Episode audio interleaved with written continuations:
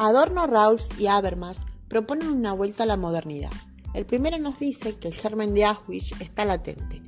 Propone una educación para la autonomía que sea reflexiva, un ambiente espiritual, lo peligroso de responder ciegamente a lo colectivo, sobre los ritos de iniciación escolares para pertenecer, el lugar del cuerpo en ello, el castigo físico, combatir esa insensibilidad de ver al otro como un objeto o mercancía como fin.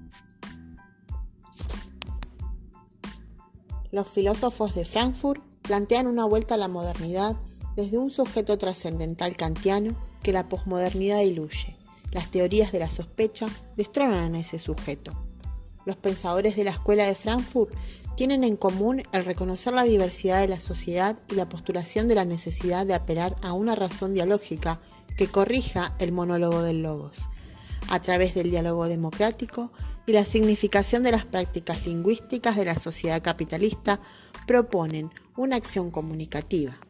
Esta visión nos presenta la oportunidad de interpretar las relaciones desde el espacio público, lugar de génesis de los procesos de racionalización, representación social y política de la vida de los ciudadanos.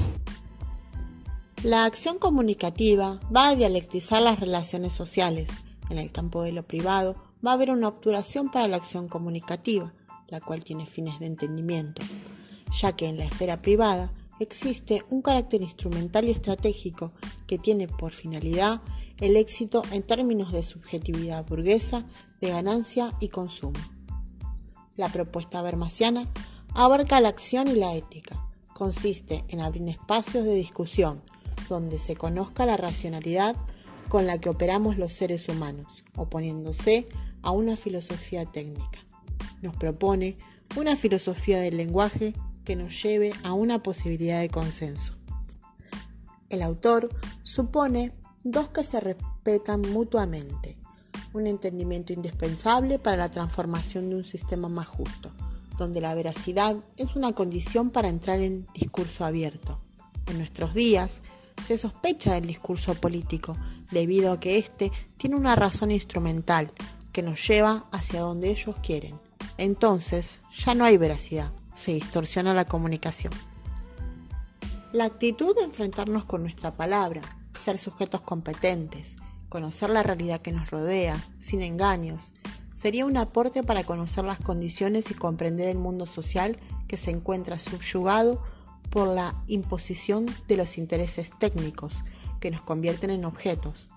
La teoría de la acción comunicativa va a enfrentar al proceso de dominación de la razón instrumental, para ello, el diálogo intersubjetivo es un arma fundamental. No es un monólogo, no vamos a dar discurso, vamos a entender y escuchar el argumento de otro.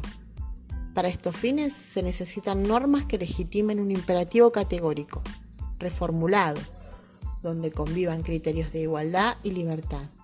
Se denota una reconstrucción de la ética formal kantiana, del deber ser, donde la acción era individual. Habermas propone lograr una máxima colectiva a través del diálogo y el consenso, construido por todos, con la pretensión de un diálogo universal perfectamente racional que guíe la acción moral. Para lograr una teoría consensual del bien, es necesario una política deliberativa sin coacción. Las condiciones materiales y culturales no son iguales, por ejemplo, si vivimos en una sociedad machista que oprime a la mujer, un sector importante no entraría en diálogo. Esto es un impedimento para la comunicación y la meta de llegar a un horizonte de una sociedad justa. Por lo tanto, la comunidad del diálogo es una utopía a alcanzar, nos dirá Habermas, consciente de la desigualdad de las condiciones. Utopía no en el sentido negativo, sino como horizonte al cual alcanzar, haciendo un llamado a establecer criterios institucionales y legales para el diálogo. No se puede ir en contra de los derechos humanos, no se puede eliminar a nadie del diálogo. Es necesaria la implicación de los ciudadanos y los colectivos, apoyados en la institucionalización del discurso, desde los parlamentos pero también desde la sociedad civil, una democracia participativa que genere un discurso que nos acerque a una comunidad ideal del diálogo. Como nos dice una frase que hizo conocida Galeano, la utopía está en el horizonte. Camino dos pasos y ella se aleja diez pasos más allá. Y el horizonte se corre diez pasos más allá. Entonces, ¿para qué sirve la utopía? Para eso, para caminar.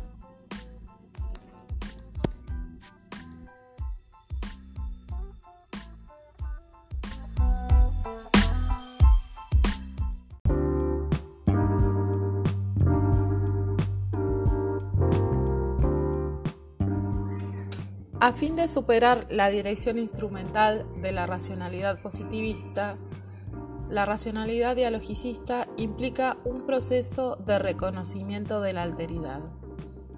Adorno sostiene que tenemos que descubrir los mecanismos que vuelven insensibles a los sujetos ante las atrocidades, que es importante el aspecto subjetivo, hacer un giro hacia el sujeto, devolviéndole su capacidad de resistencia, haciendo hincapié en la educación en la infancia y en una ilustración general que establezca un clima espiritual, cultural y social que no admita la repetición de Auschwitz.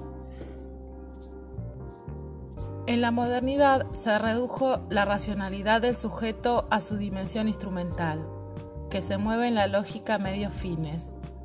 Ya no importa la verdad sino la funcionalidad. ¿Quién pone ahora los fines? El sistema. El sistema puesto al servicio del poder. El sistema capitalista que hace uso de la razón para dominar, para esclavizar a las personas y a la naturaleza. De este modo, el individuo desaparece y esta desaparición es el punto de partida para todo totalitarismo. Sartre nos propone un pensamiento en esta instancia.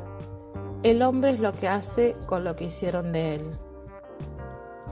Los autores de Frankfurt proponen vigilar los caminos de la razón en todo momento, construir conocimiento que se sirvan del lenguaje para materializarse, hacer posible la acción coordinada con otros, reproducir, reformar o cambiar el mundo en que vivimos para el que vendrá el sujeto es más que la razón.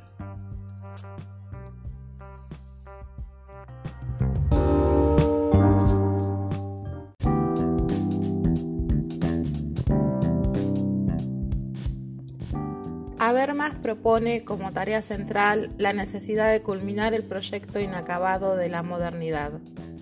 El diálogo y la argumentación son los procedimientos para llegar a consensos. Su propuesta es no reducir a la educación a una mera acción estratégica, un modelo de racionalidad solo de medios y fines, de manipulación eficaz.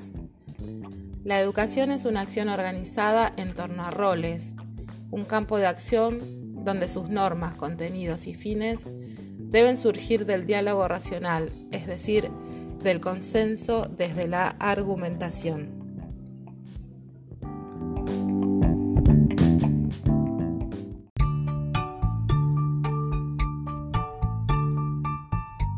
Roll, por otro lado, propone como directriz para el consenso la justicia.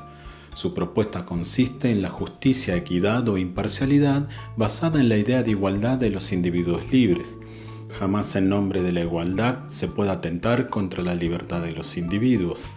Jamás en nombre de la justicia se puede atentar contra la igualdad de la dignidad humana. Pero para que estos consensos alcancen, el sujeto tiene que suponer una posición a priori, una posición originaria que Roll llama velo de ignorancia. Este presupuesto consiste en volver a la razón pura, sin cuerpo, sin memoria, sin relación. Roll formula un concepto individualista del sujeto, lo rigen dos principios fundamentales.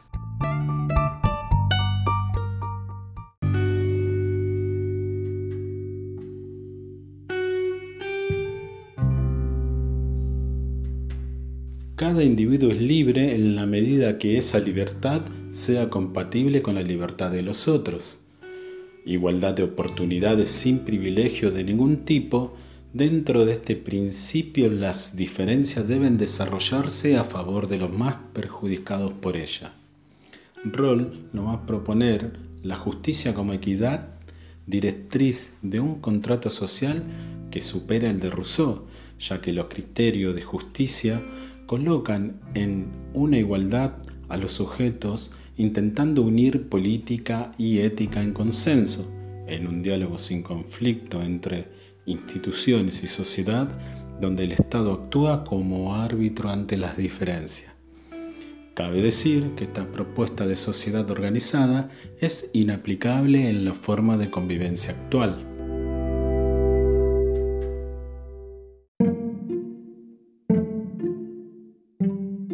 En suma, de estas teorías trabajadas nos permitimos pensar, tomar de ella lo que nos aporta a reflexionar sobre una educación en la línea de generar acuerdos y consenso que abran el diálogo hacia el respeto y la convivencia de la diversidad cultural. Ante el llamado de una educación que no repita lógicas totalitarias como en la escuela tradicional, donde existen diversas situaciones de violencia, racismo, exclusión y desconocimiento del otro nos permitimos pensar una educación que posibilite el multiculturalismo y no lo separe, como un horizonte que articule hacia el interculturalismo.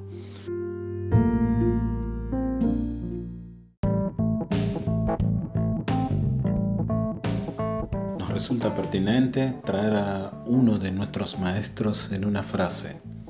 La práctica educativa debe anunciar otros caminos convirtiéndose así en una herramienta emancipatoria. Paulo Freire.